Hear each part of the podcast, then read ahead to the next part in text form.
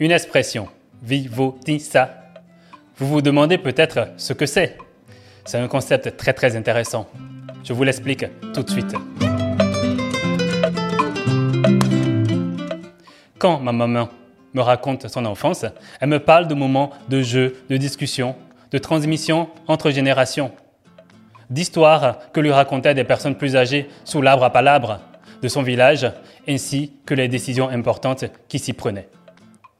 L'arbre à palabres est un lieu de vie, d'échange intergénérationnel, un lieu de conte, de culture, de jeu et de transmission.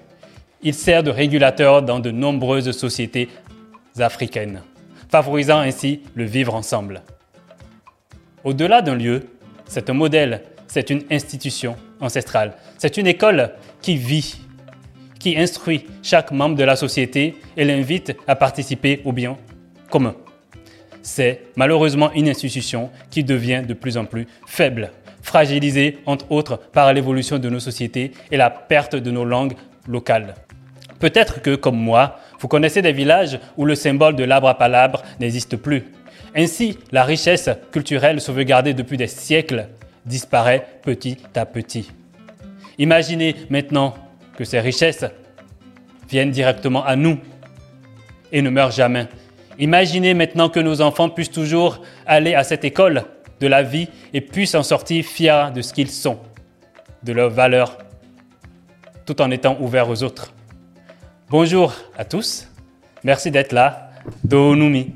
Je suis Degla Aouhidi, le fondateur de la marque Afridol, qui est une marque de jouets authentique et ouvert au monde. Je vous présente aujourd'hui le podcast Vivotissa. Vivotissa, je vous l'avais promis, signifie l'arbre à palabre, sous l'arbre à palabre, oreille paix, oreille discussion. Et c'est un nom en fongbe qui est une langue parlée au Bénin. Le podcast Vivotissa est avec des thématiques de transmission, d'amour de soi, de partage.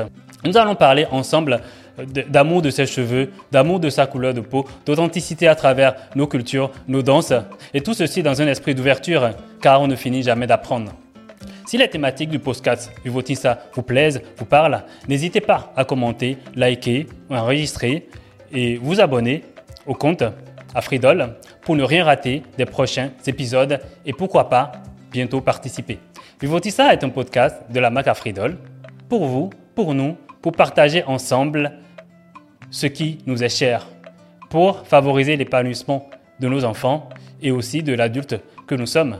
Je vous dis à très vite pour un prochain épisode. D'ici là, portez-vous bien et restez authentique et ouvert d'esprit.